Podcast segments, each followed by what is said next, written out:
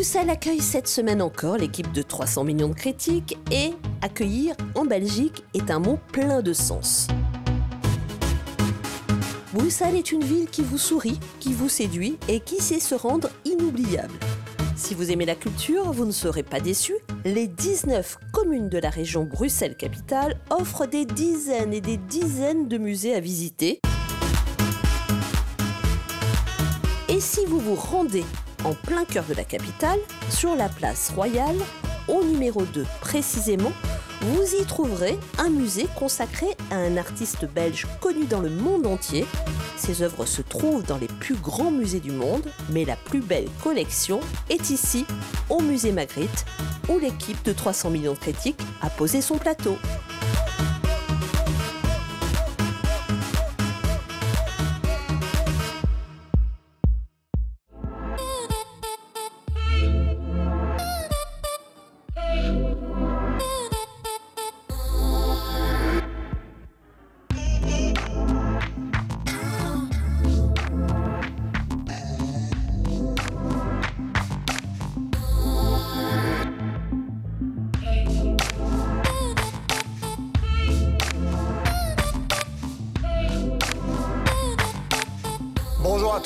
Bonheur de vous retrouver dans cet endroit incroyable qui est le musée Magritte au centre de Bruxelles. C'est la plus grande collection au monde des œuvres de René Magritte. C'est un endroit donc où va se dérouler 300 millions de critiques, toute l'actualité culturelle francophone dans un instant avec notre équipe. Je suis avec Michel Serruti de la radio-télévision suisse et nous accueillons ensemble Delphine Dumont que je salue. Ma chère Delphine, bonjour. Nous allons parler d'une initiative euh, euh, qui est à l'origine une initiative que vous avez souhaitée avec toute votre équipe, c'est de créer ici même Photo Bruxelles, et, car il y a en Belgique une tradition justement à la fois d'enseignement mais en même temps de photographe belge. Est-ce qu'on peut avoir une petite idée de ce qu'est ce festival? Photo Bruxelles Festival est un festival annuel déjà, donc euh, qui a lieu tous les ans à Bruxelles et qui réunit toutes les initiatives en matière de photographie. Donc, euh, on a réuni cette année, par exemple, une quarantaine d'expositions euh, disséminées dans toute la ville et on accueille donc en nos murs également une exposition thématique. Le hangar est un lieu qui fait plus de 1000 mètres carrés, donc ça laisse vraiment tout, toute la place pour pour, pour exprimer une thématique particulière. Cette année, évidemment, on n'a pas pu organiser d'événements mais d'habitude, on a des workshops, des, des ateliers, euh, des, des, conférences. Donc, c'était également un lieu d'échange et de rencontre entre les photographes, le public. Et c'est vrai que le grand public aime beaucoup la photo, puisque c'est un, un, médium qui, qui, plaît beaucoup et qui plaît à tout le monde, qui est accessible. Euh, et donc, euh, voilà, c'est un, un, festival que l'on veut humain et, et tourné euh, vers la ville, les habitants. Vous avez plusieurs casquettes. Vous parliez de photo Bruxelles, mais vous parlez également du hangar tout à l'heure, de cet espace. Donc cet espace que vous avez créé, que vous dirigez, qu'est-ce que c'est exactement alors que ce hangar, qui lui est plus pérenne que le festival? Alors hangar, comme son nom l'indique, est un bâtiment industriel qui est situé euh, dans le centre de Bruxelles, pas dans le même quartier que le musée Magritte exactement, mais un petit peu plus loin. Mais enfin, c'est quand même le quartier, un quartier vivant et, et dynamique. Et euh, donc c'est sur une place. Donc euh, c'est un bâtiment qui est une maison arrière, un bâtiment arrière, et euh, qui se situe sur trois niveaux. Et on expose de la photographie contemporaine toute l'année. Donc photographie contemporaine égale artiste vivant. Euh, et donc on est très très proche de la jeune création, comme vous le disiez Guillaume. Mais c'est vrai que ces écoles d'art en Belgique sont, sont, très importantes. Et il y a beaucoup de, de, jeunes qui viennent se former en Belgique. Alors justement, jeunes artistes. sont ceux qui exposent actuellement au hangar, Delphine alors, on a inauguré une, une nouvelle exposition qui, qui se tiendra jusqu'à fin juillet. Et cette exposition euh, rassemble des artistes formés en Belgique.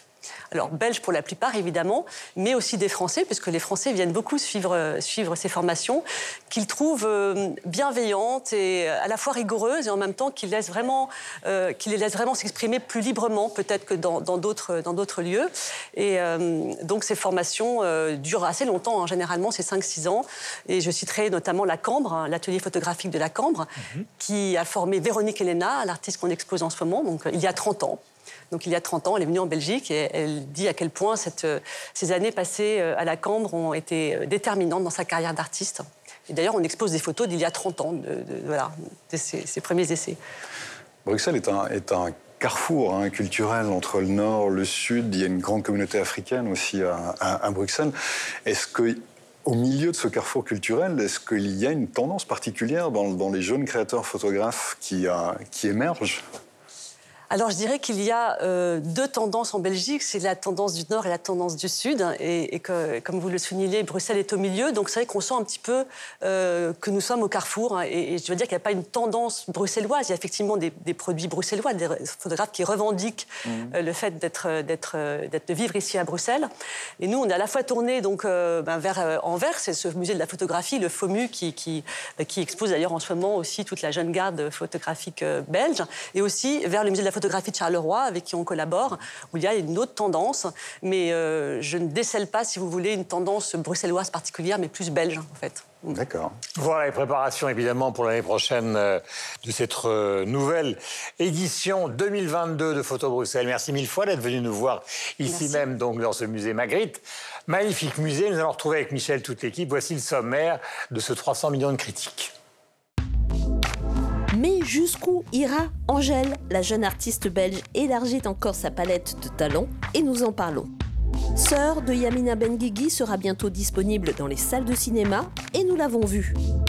Nous sommes en Belgique, terre de BD, et nous allons nous intéresser pour notre dernier débat au périodique dédié à cet art. Et bien sûr, nous recevrons la carte postale culturelle du Québec qui nous permet de supporter l'absence de nos chroniqueurs canadiens. 300 millions de critiques, c'est tout de suite. Voilà, quel bonheur de retrouver Alain Gerlache, mon cher Alain, bonjour. Yves Bigot, qui dirige TV5 Monde, bonjour aussi à vous. Bonjour. Laura Tenouji de France Télévisions et le TV5 Monde avec plaisir. Et euh, euh, bien évidemment, Sylvestre de Fontaine de l'air. Bonjour. Michel était avec nous depuis le début de l'émission. Question, Angèle, jusqu'où ira-t-elle? Elle est devenue la nouvelle égérie de Chanel choriste sur l'album de son père en attendant de la retrouver en falbala dans le prochain Astérix. Elle va apparaître pour la première fois au cinéma dans le prochain film de Léo Scara, qui sera présenté d'ailleurs au Festival de Cannes au mois de juillet, qui s'appelle Annette et qui fera d'ailleurs l'ouverture du Festival de Cannes en juillet prochain. Je vous propose d'écouter Angèle pour ceux qui étaient sur Mars ces derniers mois et qui ne la connaîtraient pas encore.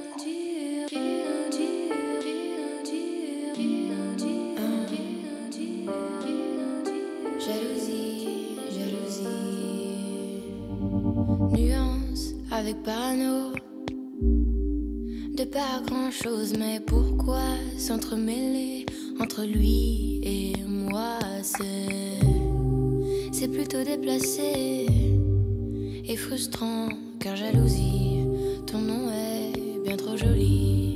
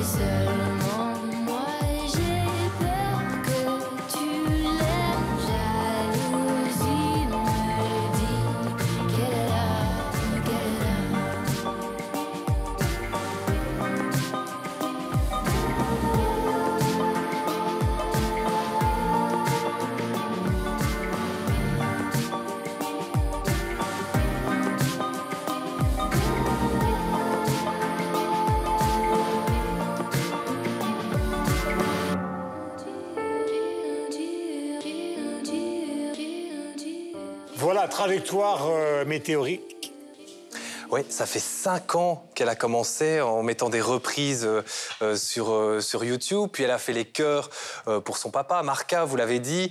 Et puis euh, elle sort La Loi de Murphy, premier single. Puis Brawl, un premier album.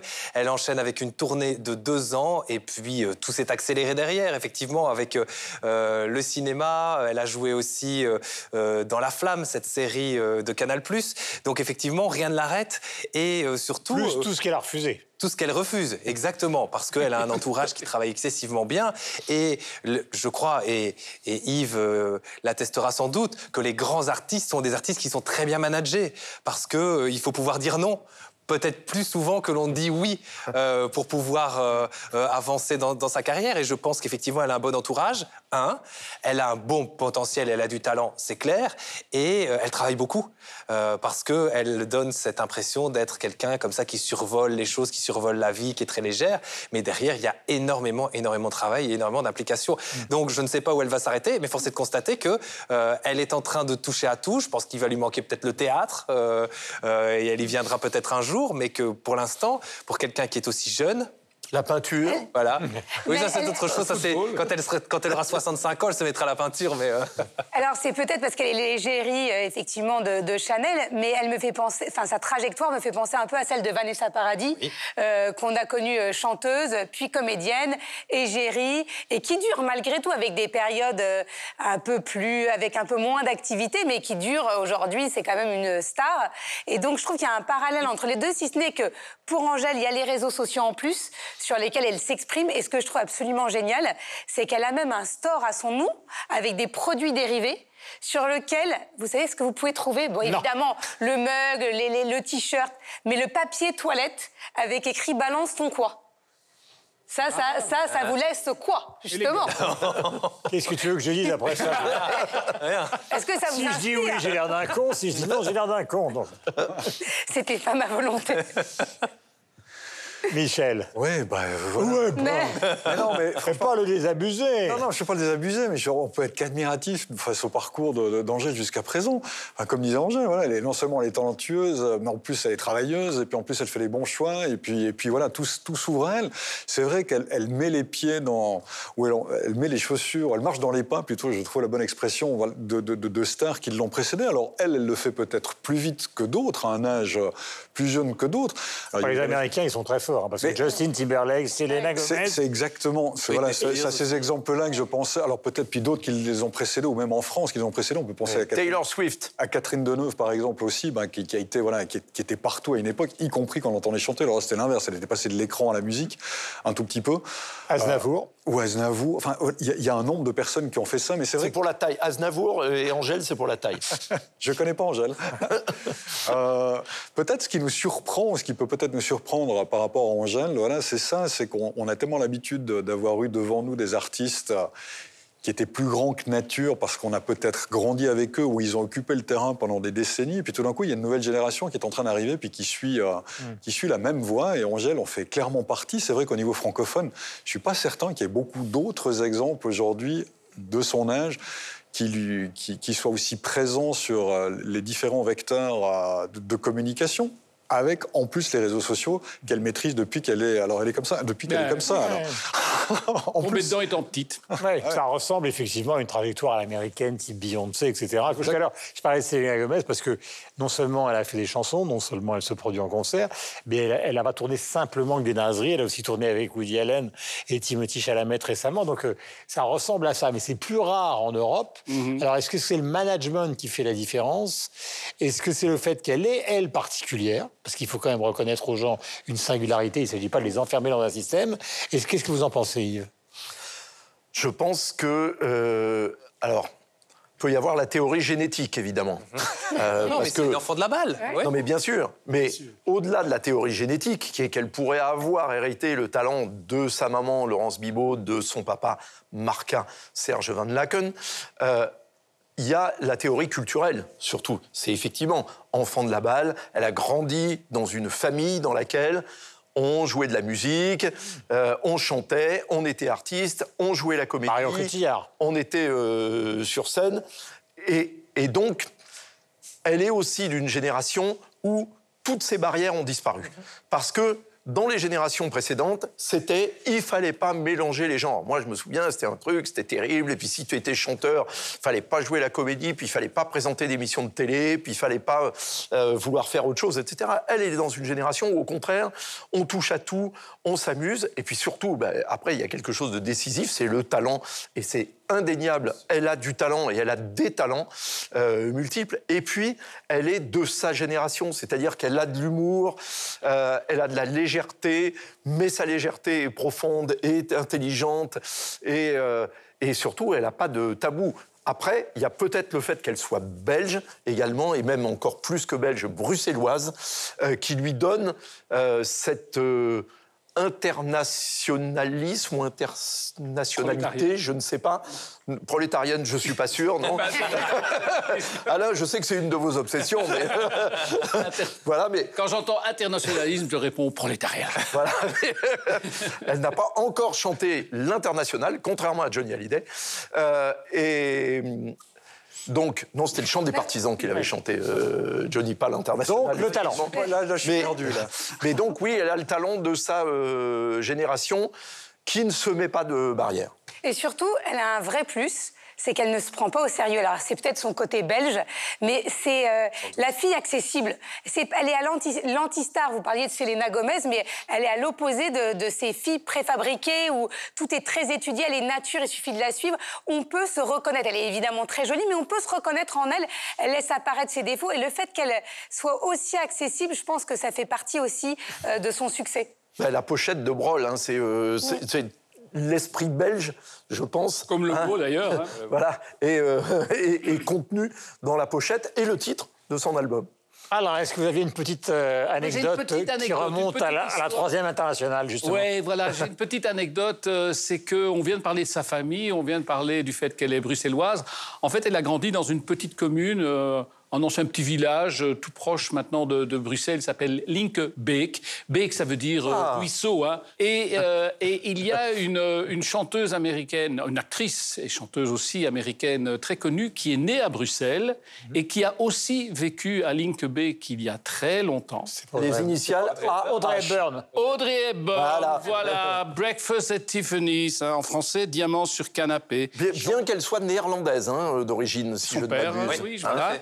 Mais euh, sur, sur le compte Instagram d'Angèle, vous ne le trouverez pas ailleurs, vous trouvez sa version de Moon River, Ah oui. qui est euh, d'Henry Mancini. Et est-ce qu'elle est dans l'escalier La aussi chanteuse, non, elle le joue comme ça, euh, comme on le joue sur Instagram, il n'y a pas de grand décor. Mais c'est assez émouvant. Je suppose qu'elle devait le savoir. Bien sûr. Et, et c'est très, et je trouve très sympa. C'est très émouvant même parce qu'en plus l'interprétation est tout à fait, euh, tout à fait correcte et, et- et- et avenante. Et, ça dit quand même quelque chose d'elle aussi, je trouve. En plus, C'est-à-dire ce, rapprochement. Oui, la filiation. Oui, Et l'élégance. euh, voilà, exactement. et une grande exigence, comme ça a été le cas, par exemple, pour toute une autre catégorie d'artistes comme Judy Garland, enfin des gens comme ça qui ont fait à la fois du cinéma, euh, de la musique et au plus haut niveau euh, mondial. Qui veut poursuivre cette réflexion? Parce que c'est pas donné à tout le monde. Rega- Regardez par exemple le cas particulier de Christine and the Queens. Il y a encore euh, deux ans, on était pratiquement certain qu'elle allait devenir la Madonna européenne, et puis tout d'un coup, bang Il y a- il y a- Alors, pas, pas- pas- sauf en Angleterre. Il y a une Oui, chose que je trouve- justement, où elle continue d'avoir le succès qu'elle n'a plus en France. Ouais. Pourquoi? Sans doute parce que le, son, la question du genre est une question qui, dans la pop anglaise, est centrale et depuis toujours, Ouais. alors que ça n'est pas le cas en France. En France, c'est une question centrale, mais dans les milieux plus euh, universitaires, politiques, dans le débat de société, de la culture au sens américain, hein, anthropologique de Ouais, ouais. culture, Studies, ouais. mais pas, mais pas tellement dans euh, la pop où euh, Nicolas Sirkis a un peu euh, préempté euh, le genre pour lui tout seul. Elle est moins, elle est moins grand public, je- de toute Oui. façon, qu'Angèle. Et donc, fatalement, parce qu'elle est moins grand public, elle a moins cette capacité à Enfin, elle a- elle a connu un succès phénoménal. Oui, avec un, un- oui, oui, mais après, elle a creusé un sillon qui était quand même, enfin très. Elle était beaucoup moins. euh, Elle a moins d'humour aussi, hein. de genre de, de- dans, ce- dans son premier album que sur le deuxième. Là, elle s'est coupé les cheveux. Enfin, il y a vraiment un positionnement beaucoup plus important qu'elle ne pouvait l'avoir avant. Il y a aussi une C'est chose.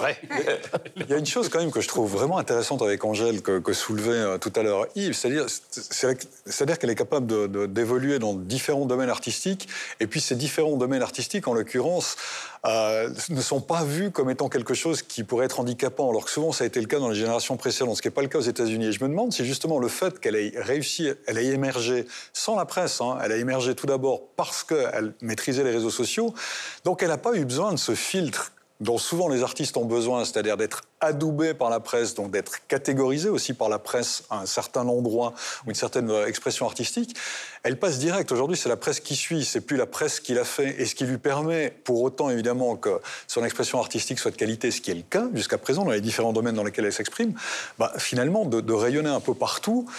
Euh, parce qu'elle a cette liberté, parce qu'elle maîtrise complètement son image, ce qui n'était pas forcément le cas peut-être pour des artistes d'une autre génération qui auraient peut-être souhaité aussi fonctionner dans, différentes expressions artistiques, mais qui ne le pouvaient pas. Au contraire de ce qui se passait aux États-Unis, on a toujours, ou dans le monde anglo-saxon, peut-être plus large, où il y a toujours eu la possibilité de pouvoir faire du théâtre, du cinéma, de la musique, enfin bref, de faire différentes choses, et c'était pas un problème pour, Sinatra étant le meilleur exemple, enfin des bons exemples en tout cas. Nous passons au cinéma avec Sœur de Yamina Benguigui qui sort à la fin du mois sur grand écran. Avant d'en parler plus en détail, voici la bonne annonce de ce film. Ça va, maman? Mamie, je vais jouer ton rôle dans la nouvelle pièce de maman. Tu comptais nous le dire quand? J'ai pas envie de vivre ça. C'est la tenue permanente, d'accord? Vous êtes elle. Comment tu oses faire une pièce sur ma vie? Tu m'arrêtes cette pièce. Ben non, je peux pas faire ça. J'ai pas 15 ans, maman. Est-ce que t'as pensé aux conséquences de ce que t'es en train de faire? Arrête-toi est-ce que t'as pensé à maman, d'abord Mais t'as qu'à aller voir un putain de psy et arrêter de nous mettre comme ça en pâture J'ai reçu un appel d'Alger. Votre père, il a fait un AVC. Toi, l'aîné, tu vas partir avec tes sœurs. Tu vas voir ton père à l'hôpital. Je peux pas faire ça. Je peux pas revivre ça. Ça fait 29 ans qu'on l'a enlevé. Il va parler. Il va dire où l'a caché mon fils. Le père s'étant approprié le livret de famille, enlèvement illégal. Hélas, la France ne peut rien faire pour vous. Tu nous prends pour des étrangères. Pour toi, on n'est pas de chez vous. C'est la meilleure, ça. Vous êtes des Algériennes maintenant. Vous grandissez en France, vous vivez en France. Les liens, ils étaient coupés. On est venu chercher notre frère. Est-ce que tu veux nous aider? Si t'avais pas divorcé, on n'en serait pas là pour que vous soyez libre.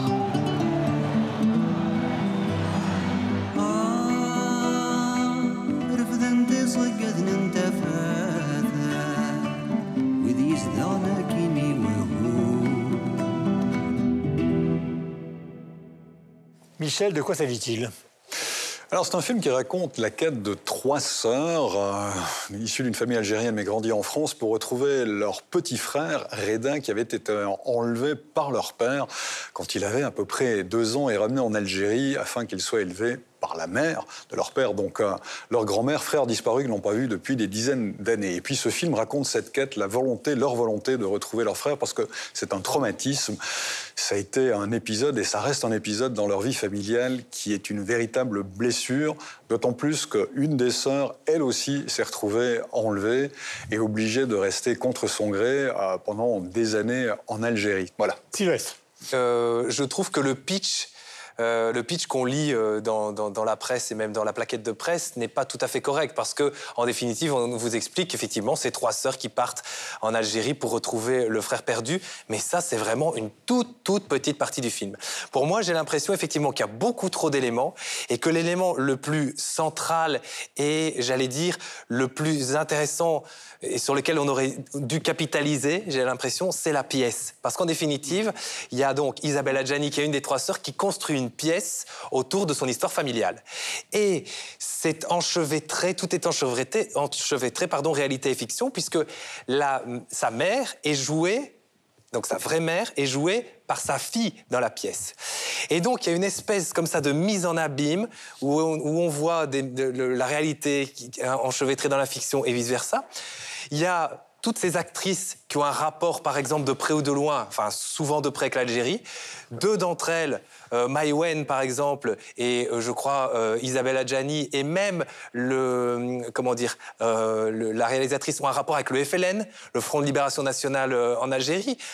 Maïwen a joué le rôle d'Isabelle Adjani petite dans L'été meurtrier, donc tout ça forme une espèce de constellation hyper intéressante et un terreau hyper riche sur lequel Mais- elle aurait dû construire le film. Et je trouve qu'il y a beaucoup, beaucoup, beaucoup trop d'éléments traités en 1h45 et qu'on se perd complètement dans ce film qui est un film hyper touchant et qui aurait pu être vraiment encore plus touchant si on s'était focalisé sur un angle et qu'on avait développé cet angle-là.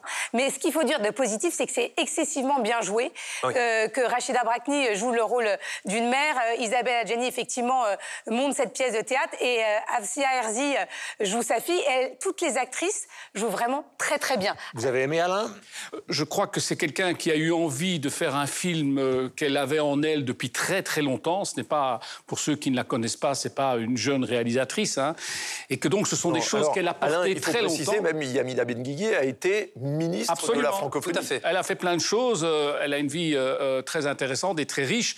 Mais le problème, c'est de mettre toute une série d'éléments comme ça dans, dans un film. Je pense que c'est euh, une œuvre trop personnelle dans ce sens qu'elle oublie un petit peu aussi la, la lisibilité de tout cela euh, pour, euh, pour le spectateur. Quand on veut faire une œuvre, quelle qu'elle soit, et, et même un article ou même une émission, c'est qu'il faut accepter la, la contrainte du temps, la contrainte de la limitation, et ne pas vouloir passer au-delà. Alain, oui, vous avez raison. On sent bien que pour Yamina Benguigui, c'est le c'est- le film de sa vie, c'est l'histoire de sa vie. Il y a tellement d'affects, il, il y a tellement d'enjeux euh, qui se déroulent là-dedans qu'effectivement, peut-être aurait-il fallu que le film soit soit peut-être plus court, c'est-à-dire en, en- en éludant euh, quelques sujets qui viennent se superposer, ou alors au contraire beaucoup plus long pour que toutes les thématiques soient traitées jusqu'au bout. Alors que là, on est un peu sur un équilibre où en fait beaucoup de pistes sont euh, lancées, mais toutes ne sont pas poursuivies. La rédemption, c'est euh, effectivement le jeu des euh, trois actrices euh, principales. Isabelle Adjani, c'est pas la peine de, voilà, de commenter euh, son talent qui est reconnu depuis si longtemps. Rachida Brakni, hein, que peut-être les téléspectateurs connaissent pour la, la troisième saison de Baron Noir, hein, dans laquelle elle était très présente, hein, aux côtés de Cadmerad, donc le Baron Noir. Maïwen, voilà, qu'on euh, qu'on connaît aussi. Et moi, évidemment, moi, pour moi, la scène d'anthologie, c'est la scène d'engueulade dans l'ascenseur. Quand elles arrivent euh, à, l'hôpital où elles sont censées voir euh, leur père et elles arrivent trop tard, mais où elles se crêpent le chignon. Euh, donc voilà, alors c'est pas un combat de filles dans la boue non plus, enfin c'est pas loin. Mais au moins, il nous a pas laissé indifférents. Non, et il y a Ah, des super moments avec de la musique, avec la- les morceaux de musique qui sont choisis. C'est Magnifique. absolument magnifique, Magnifique. vraiment. Et c'est hyper émouvant. C'est, on sent, enfin, euh, voilà. Et, ça peut être une histoire universelle, hein, de, de- de- de quelqu'un qui viendrait d'un village euh, et qui irait à la ville. Enfin, peu importe. Mais je veux dire, ces transhumances-là, elles peuvent exister à tout niveau. Et donc tout le monde peut s'y retrouver d'une De manière. Linkebeck à Bruxelles. Voilà. Non, mais voilà. Mais vraiment, donc on peut avoir ça. Il y a peut-être aussi le problème de quelqu'un qui a fait surtout beaucoup de documentaires dans sa vie. Oui. Avant de faire du cinéma, je dis pas au sens Je noble. crois que c'est son deuxième long métrage. Voilà, de faire les longs métrages et tout le monde n'est pas Jane Campion, tout le monde n'est pas Catherine Bigelow, euh, tout le monde n'est pas Abderrahmane Sissoko, donc c'est très compliqué euh, quand on a un casting énorme et un sujet gigantesque de tout faire rentrer euh, et de tout diriger avec une perfection qui n'appartient qu'à peu de grands metteurs en scène dans le monde, mais en tout cas il faut y aller et aller voir donc ce film de Yamina Benguigui pour vous faire votre propre opinion. Nos habits québécois ne sont toujours pas présents, vous le savez, sur le plateau, mais en duplex depuis les studios de Radio-Canada. Jolie m'affiche, car il faut être précis. Cette semaine, c'est Claudia La Rochelle. Et en plateau, donc, pour la recevoir sur TV5. Depuis Paris, c'est Isabelle Siri. Regardez. Et oui, Guillaume, je suis en studio ici à Paris. De l'autre côté de l'océan, à Montréal, il y a Claudia La Rochelle qui est dans les studios de Radio-Canada. Claudia, bonjour. Et cette semaine, vous allez nous parler de ce qui est votre grande spécialité, la littérature. Ah oui, oui, écoutez, il y a euh, Isabelle en ce moment, euh, tout un buzz, permettez-moi ce, ce mot japonais, mais tout un buzz autour de Daria Colonna. Elle vient de faire paraître La voleuse, et c'est paru aux éditions Poète de Brousse chez nous, mais c'est accessible pour vous aussi euh, en ligne. Euh, la voleuse, c'est une prose poétique remplie de questions, tout en fragments hein, dans, dans, la forme, des questions qui ont un rapport avec euh, la mer, beaucoup, le rapport à la mer, la transmission, la violence, le colonialisme aussi, euh, les désirs, la mort qui, qui nous hante et qui hante l'enfance de, de certains individus. Euh, c'est des questions aussi qui peuvent euh, ressembler aux questions qu'on se pose nous-mêmes. C'est là aussi que réside la beauté de l'intime dans, son, dans ce qu'elle fait, l'autofiction. Alors, l'intime, mais l'intime qui rejoint l'universel. Et c'est tout l'intérêt de, de s'attarder sur, euh, sur la voleuse. J'ai un extrait pour vous tout court qui est contenu dans, dans, ce fragment parce que ça résume assez bien l'œuvre, je vous le dirais, là, si c'était pas le cas, mais là, c'est vraiment très, très intéressant. J'apprends le mot folle. Ta mère est folle. Sa folie est pourtant la force qui nous garde insoumises face à l'homme, qui nous déterre chaque matin où la haine tire le drap de nos lits. Alors, le rapport homme-femme aussi, cette violence ambiante, mais qui, qui, qui, est là depuis des siècles et des siècles. C'est son deuxième, euh, livre, pardon, Ne faites pas honte à votre siècle, avait été finaliste au prix des libraires catégorie poésie, ainsi qu'au prix du gouverneur général, un prix euh, très important. Alors, ça m'a l'air un peu sombre comme texte, non? Je me trompe? Oui, ben c'est ça, Isabelle. C'est sûr que euh, c'est des quand on parle d'autofiction, qu'on parle de ces questions euh, qui ont trait, attrait à la violence, euh, à la mort aussi, tout ça. C'est sûr que ça peut sembler parfois sombre. Hein? Ça, ça, me fait penser parfois à ce que fait Édouard Louis là, chez vous en France. Or, le côté tragique chez Daria Colonna est, est quand même intéressant parce qu'il laisse passer beaucoup, beaucoup de lumière. C'est un côté tragique qui respire, qui est une sorte d'appel d'air, un appel à la liberté aussi. Euh, c'est une sorte d'émancipation féminine euh, aussi. C'est ça qui est transmis à travers ces mots-là. Euh, il y a quelque chose aussi qui est de l'ordre du questionnement face à la, légitimité en littérature et sur l'envie, surtout l'envie vibrante de vivre envers et contre tous aussi. Et c'est pour ça que ce livre est aussi beau. Selon moi, c'est un des, textes les plus forts de l'année au Québec. En tout cas, vous m'avez vraiment donné envie de le lire. Et si je veux me procurer ce texte, Comment dois-je faire? Alors, je vous rappelle le titre, Isabelle. C'est La voleuse. C'est de Daria Colonna. Quel nom, d'ailleurs, en partant. Oui. Et elle vient de faire paraître ce titre-là aux éditions Poète de Brousse. Alors, l'adresse www.poète au pluriel de brousse.org. Suivez-la, retenez son nom. C'est un nom à suivre. Je suis certaine qu'elle viendra faire un tour très prochainement euh, chez vous, Daria Colonna, avec La voleuse. Je vous remercie, Claudia. Euh, nous allons retourner en plateau euh, à Bruxelles, retrouver Guillaume Durand et le reste de la bande au musée Magritte. Euh, C'est la dernière fois que nous nous retrouvons pour cette saison avant la rentrée. Je souhaite euh, un bel été et un été ah, je... un peu plus libre. Au revoir, Claudia. Oui, je le souhaite. Au revoir. Et je vous fais plein de câlins en espérant le faire en vrai bientôt. Au revoir. Troisième sujet, puisque nous sommes en Belgique, patrie de la BD, euh, nous allons parler des périodiques de la BD qui ont été très importants pour tous, tous ceux qui nous regardent et puis pour nous-mêmes évidemment. L'accession à la bande dessinée pour les jeunes, les moins jeunes, le journal de Mickey, le Picsou, le Pif Gadget, Flic Glacial, etc. etc. L'écho des savanes. Bien évidemment. Alors, je vais commencer par euh, les locaux de l'étape. D'abord, est-ce que ces journaux existent toujours? Il reste en Belgique le journal de Spirou, 1938. Euh, il est toujours là et euh, grâce ou à cause du confinement, il a connu euh, une explosion de son lectorat, 6% euh, sur le sur l'année 2020, ce qui est absolument incroyable pour ce genre de presse. Donc oui, il reste celui-là. Après, dans, dans les dans les mythiques, il y a effectivement le journal de Tintin, journal de Tintin que 1946-1988, et puis il y a eu dans un autre registre, un registre moins populaire, les éditions Casterman qui ont lancé pendant de nombreuses années, donc de 78 à 97, le fameux magazine À suivre, mmh. dans lequel on trouvait du Hugo Pratt, du Manara, etc. Donc ça, c'est vraiment les trois grands magazines euh, belges, mais il ne reste plus que le journal de Spirou, donc euh, des éditions Dupuis, mythiques éditions Dupuis, qui se trouvent à Charleroi. Voilà, c'est donc le seul. Oui. Alain, en je fait, pense. hein. Oui, c'est c'est le seul, en effet. euh, mais vous savez, euh, les, les- les grands titres, euh, on- on- Sylvestre l'a rappelé, ils datent finalement de, de- de l'après-guerre, euh, même si certains avaient commencé avant. hein. mais le, le- le- le démarrage vraiment des, des- des trois grands hebdomadaires, dont l'un était plutôt français d'ailleurs, c'était Pilote.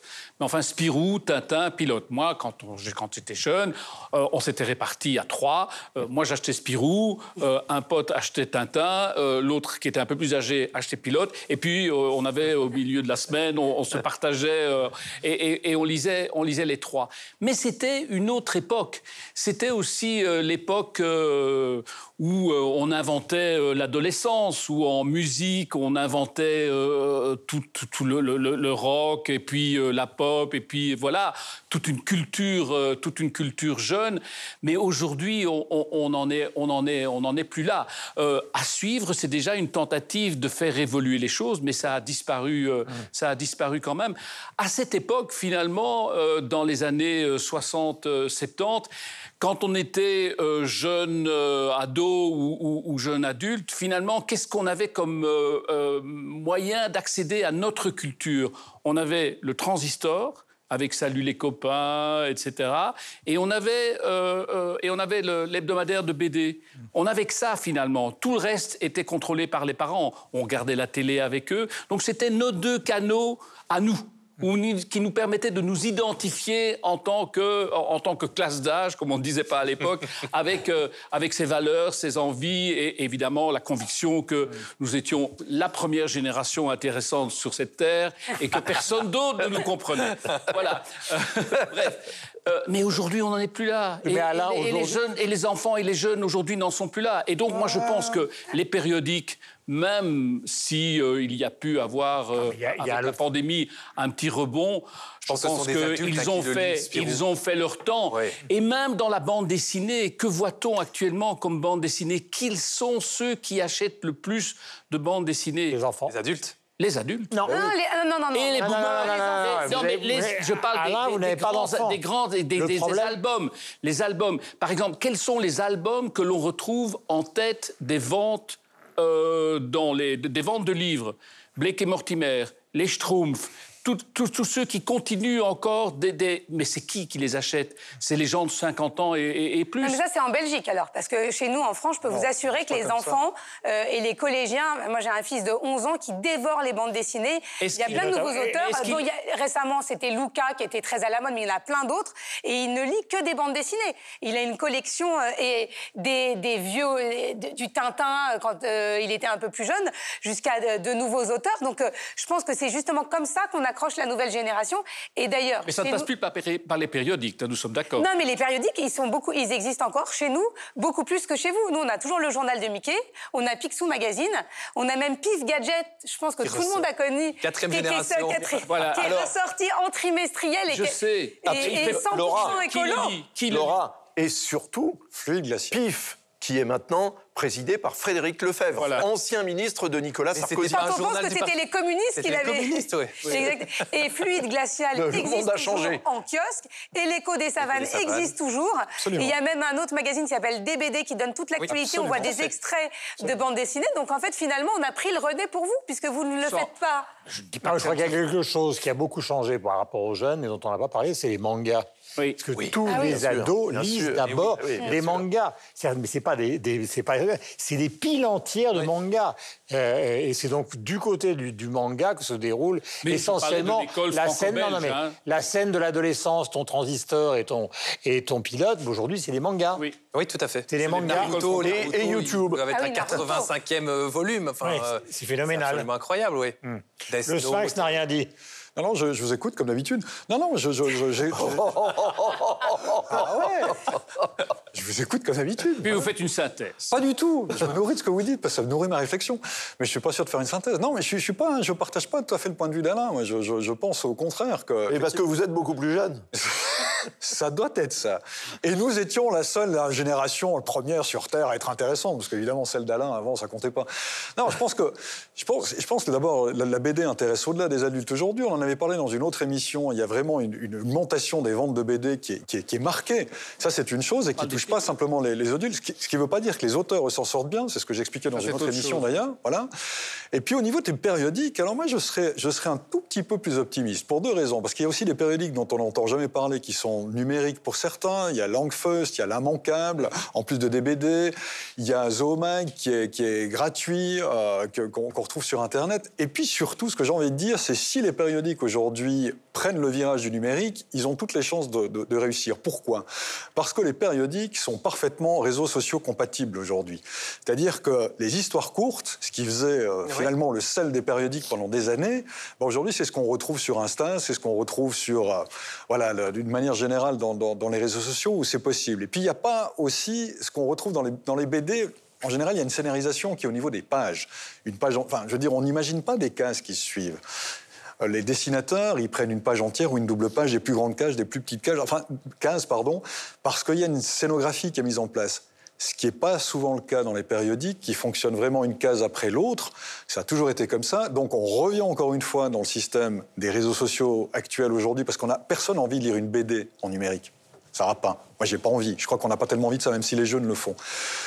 Donc les périodiques, aujourd'hui, j'ai envie de dire, de par le format des cases, de par le fait qu'on fonctionne sur des formats courts, je pense qu'il y a la possibilité d'occuper un créneau aujourd'hui au niveau numérique, alors plus au niveau papier, qui pourrait redonner un coup de jeune, un coup de souffle à, à- à- à- à ces éditions. Je ne sais pas comment... Peut-être qu'elles Il vont... existe hein, maintenant des BD sur Instagram, euh, Exactement. les éditions Dupuis, un pôle numérique où ils, diffusent un certain nombre de BD que via le numérique. On en a déjà parlé ici euh, en Afrique, c'est une des pistes parce qu'ils ont des Ils problèmes au niveau du papier, donc il y a vraiment une, une vraie, euh, une vraie filière qui se met en place de bande dessinée numérique. Absolument. Mais alors, se pose la- le problème de comment on se rémunère euh, si tout est sur Instagram. Après, c'est parce qu'ils créent d'autres produits dérivés et Instagram est, est en fait un produit d'appel pour, euh, pour pouvoir lire sur papier par la suite.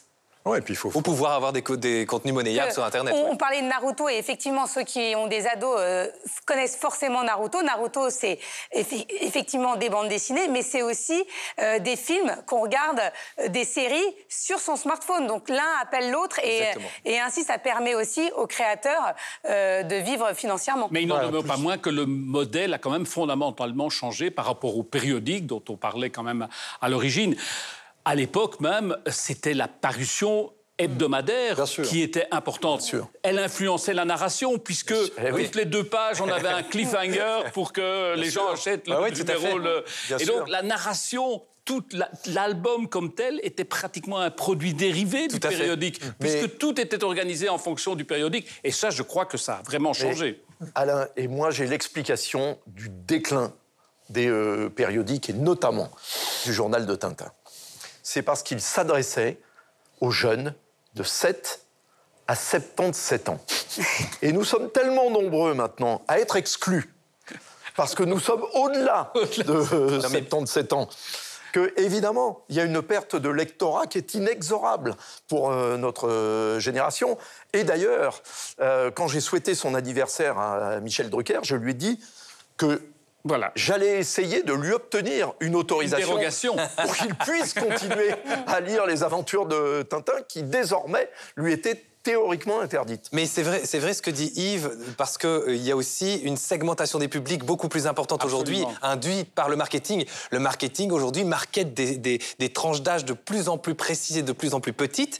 Et donc, fatalement, euh, avec un journal, un, type, un, un périodique qui s'adresserait, enfin, en théorie, à des, des 7 à 77 ou 77 ans, et ça brasse beaucoup trop large. Et donc, personne ne peut plus se retrouver dans, dans un ciblage comme celui-là. Aujourd'hui, Naruto, c'est pour les, les garçons qui ont entre 12 et 15 ans. Et puis, on passe à, autre- à un autre héros, etc. etc. C'est ce qu'on appelle la théorie de la longue traîne. Donc, ça veut dire on prend beaucoup, beaucoup euh, de personnes, dans un, un très petit nombre de personnes dans beaucoup de pays qui font la masse critique de- des consommateurs. C'est comme les chaînes de télé pour enfants qui sont hyper Exactement, suivant les- le sexe, l'âge, Exactement. etc. Ouais. Exactement.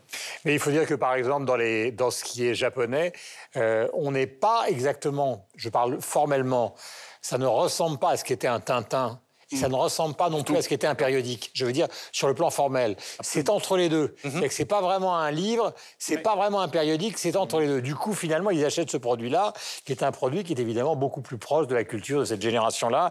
Et ils se le passent, ils se le passent, ils se le repassent. Il y a des magasins de manga partout maintenant dans Paris et évidemment forcément dans tout l'espace mondial puisque tout ça nous vient du Japon.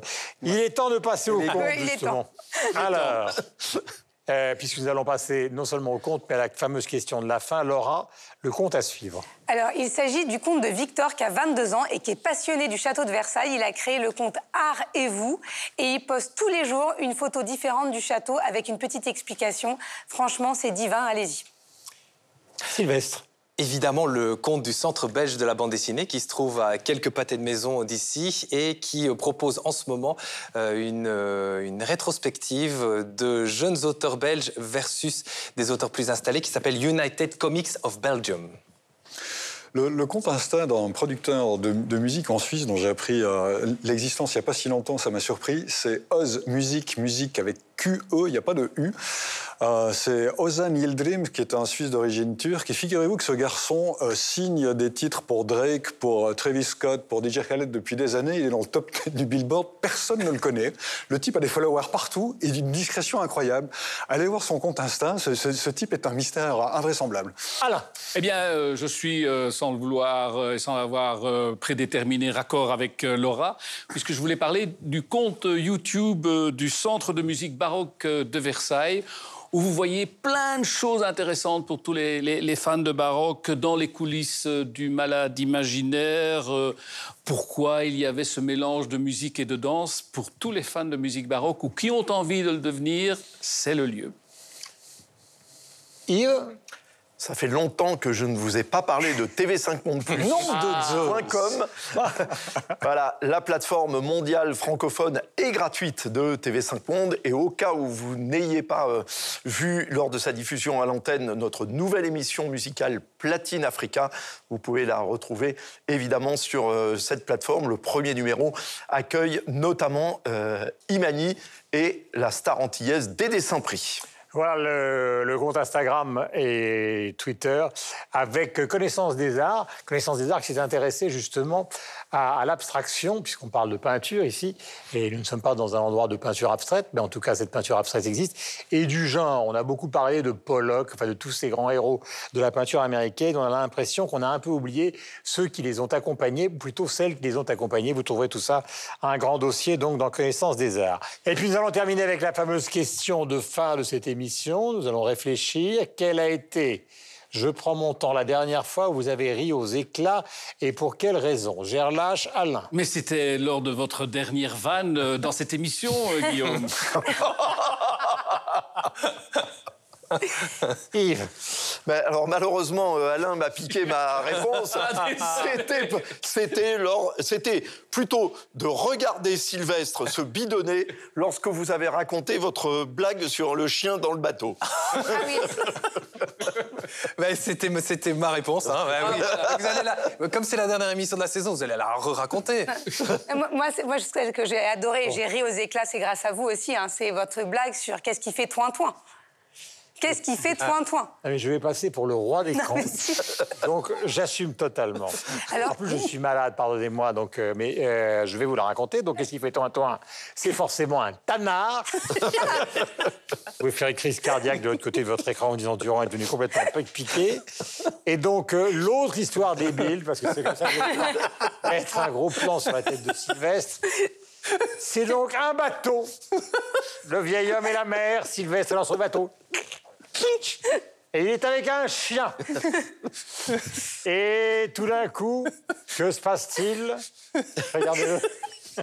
Il est déjà mort. Le chien pète. L'homme tombe à l'eau, ce qui est assez logique, et disparaît. Est-ce que vous avez sorti de cette histoire qui, franchement, est un sommet de la littérature, la qualité, la race de ce chien? Qui a provoqué une mort subite, comme on dit en Belgique. Je me souviens plus du chien. Tu plaisantes. Mais non. Mais tu plaisantes À chaque fois, je me souviens Oh, plus du Il est merveilleux. Il est merveilleux. Je suis obligé de m'aérer.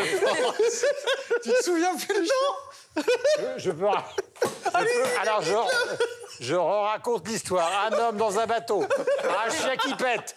Le type tombe à l'eau. Quelle est la race du chien Un Pékinois Et non pas un whippet Oh, je rêve Bon, les autres, on va oublier parce que maintenant, on a passé les bornes. Il reste plus que Michel. Oh bah c'est bon, moi je viens de l'avoir là, le fou rire. Il n'y a qu'à regarder Sylvestre. On peut que rire en regardant Sylvestre. Mais non, mais j'oublie à chaque fois la race du chien. Ah, c'est. Ça fait trois fois qu'il me le dingue. Voilà, on a tenu un an avec deux histoires, c'est bon. hein. Salut à tous, je vous embrasse. Ciao. Ils parlent tous comme des animaux, de toutes les chattes, ça parle mal. 2018, je sais pas ce qu'il faut, mais je suis plus qu'un animal. J'ai vu que le rap est à la mode et qu'il mange mieux quand il est sale. Bah, faudrait peut-être casser les codes. Une fille qui l'ouvre, ce serait normal. Balance ton quoi. Même si tu parles mal des filles, je sais qu'au fond t'as compris. Balance ton quoi, un jour peut-être ça changera.